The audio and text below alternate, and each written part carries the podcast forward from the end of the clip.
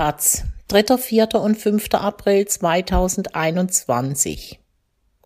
Der Gewalttäter wartet zu Hause. Helfen Straßenlaternen gegen die Angst auf dem Heimweg? Lauert die Gefahr wirklich im Dunkeln? Die Debatte um Hashtag Reclaim These Streets hat auch uns erreicht.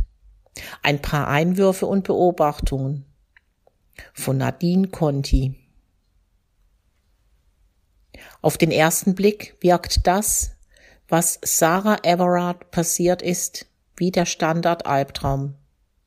Man sieht es förmlich vor sich, wie eine hundertfach gesehene Filmszene.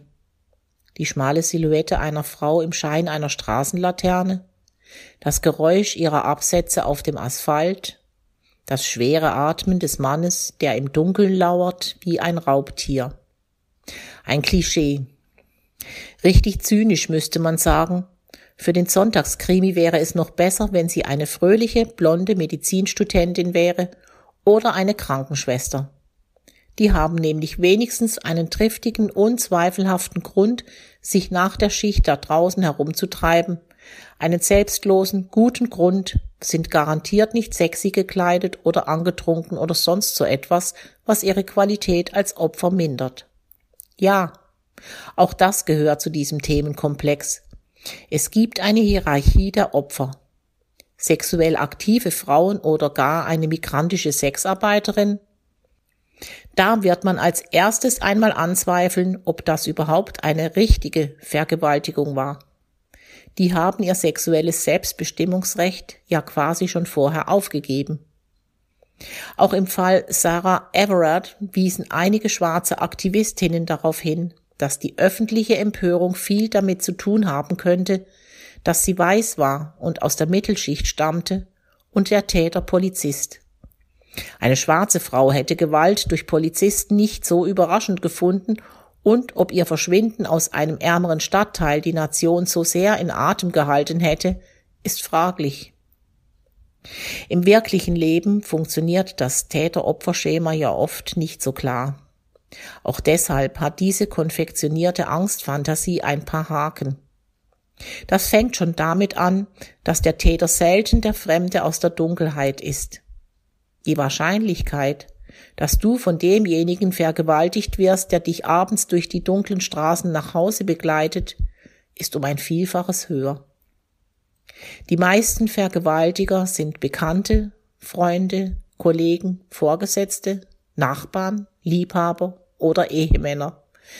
Gegen die hilft kein Pfefferspray, kein schneller gehen, kein dunkle Ecken meiden und auch kein Gender Mainstreaming in der Stadtplanung. Auch wenn natürlich prinzipiell nichts dagegen spricht, Städte so zu gestalten, dass sie für alle Menschen angenehmer sind.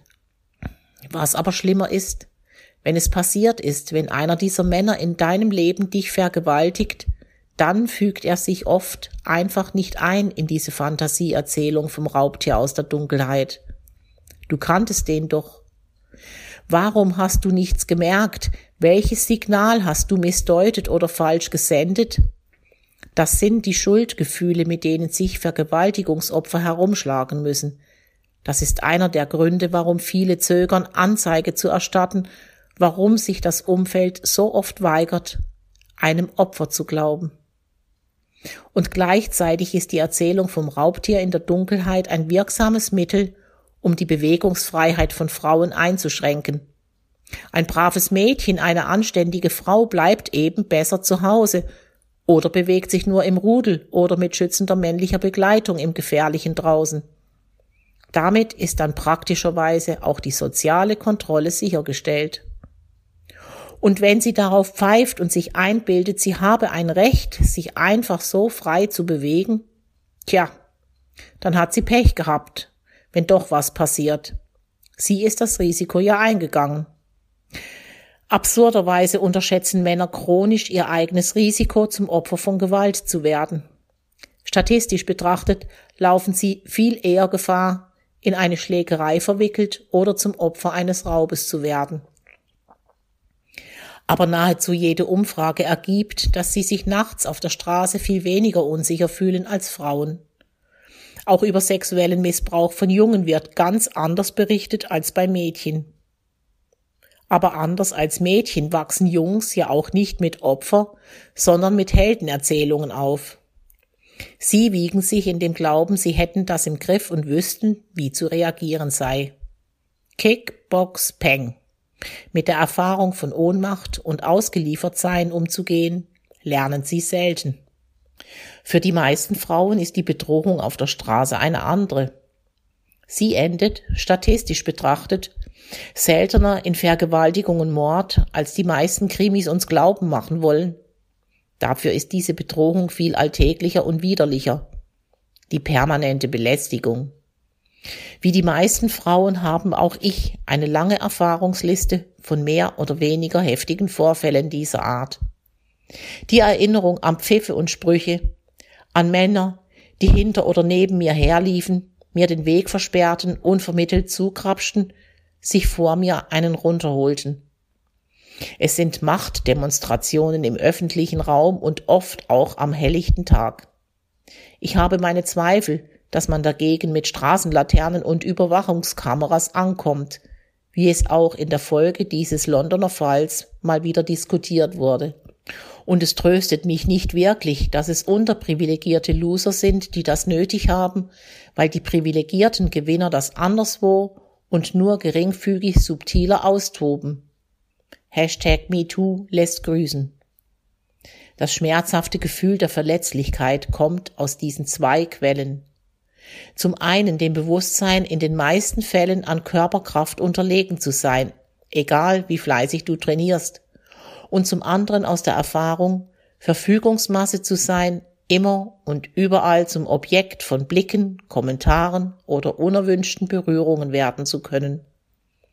Das ist der Erfahrungshorizont, den Männer schwer nachvollziehen können. Lange, zu lange wurden Mädchen darauf trainiert, möglichst wenig Zecken zu machen, kein Aufsehen zu erregen, unangenehme Situationen wegzulächeln. Mädchen sollen gefallen, für Harmonie und Ausgleich sorgen, Verständnis haben. Das ist so tief in unserer Sozialisation verankert, dass es schwer herauszubekommen ist. Bis heute. Wie die meisten Frauen habe ich irgendwann gelernt, blitzschnell die Lage abzuchecken. Wie viele sind es? Wie kräftig? Wie schnell? Gibt es Zeugen? Fluchtwege?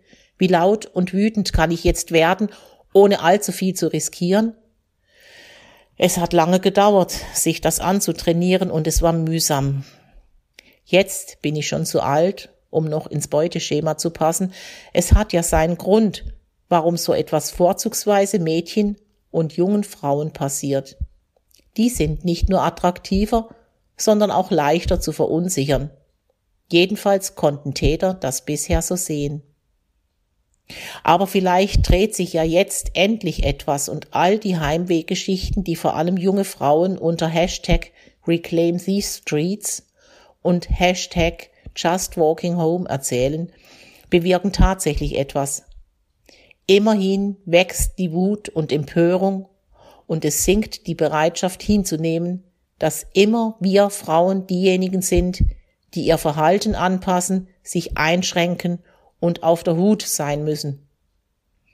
Vielleicht dämmert es ja irgendwann auch denjenigen, die sich jetzt noch hinter der Parole Hashtag Not All Men verstecken, dass es mehr braucht als nur die Behauptung, ich mache sowas ja nicht. Gute Kerle nützen uns nichts, solange sie schweigen. Und so bitter das aus feministischer Perspektive sein mag, sozial geächtet ist eine Verhaltensweise noch nicht, wenn eine empörte Frau darauf hinweist. Aber ganz sicher in dem Moment, in dem der Kumpel das Gesicht verzieht und sagt, Alter, wie bist du denn drauf? Möglicherweise muss es schlimmer werden, bevor es besser wird. Die Pandemie hat vieles verschärft, die menschenleeren Straßen auf dem Heimweg wie die häusliche Gewalt. Gleichzeitig erfährt das Thema eine neue Aufmerksamkeit und die Sammlungen unter diesem oder jenem Hashtag machen eindrücklich klar, wie verbreitet das Problem ist und wie weit es über ein paar private Anekdoten hinausgeht. Natürlich formiert sich im Internet genauso eine radikale Gegenbewegung aus Männerrechtlern, Pickup-Artists und Incels.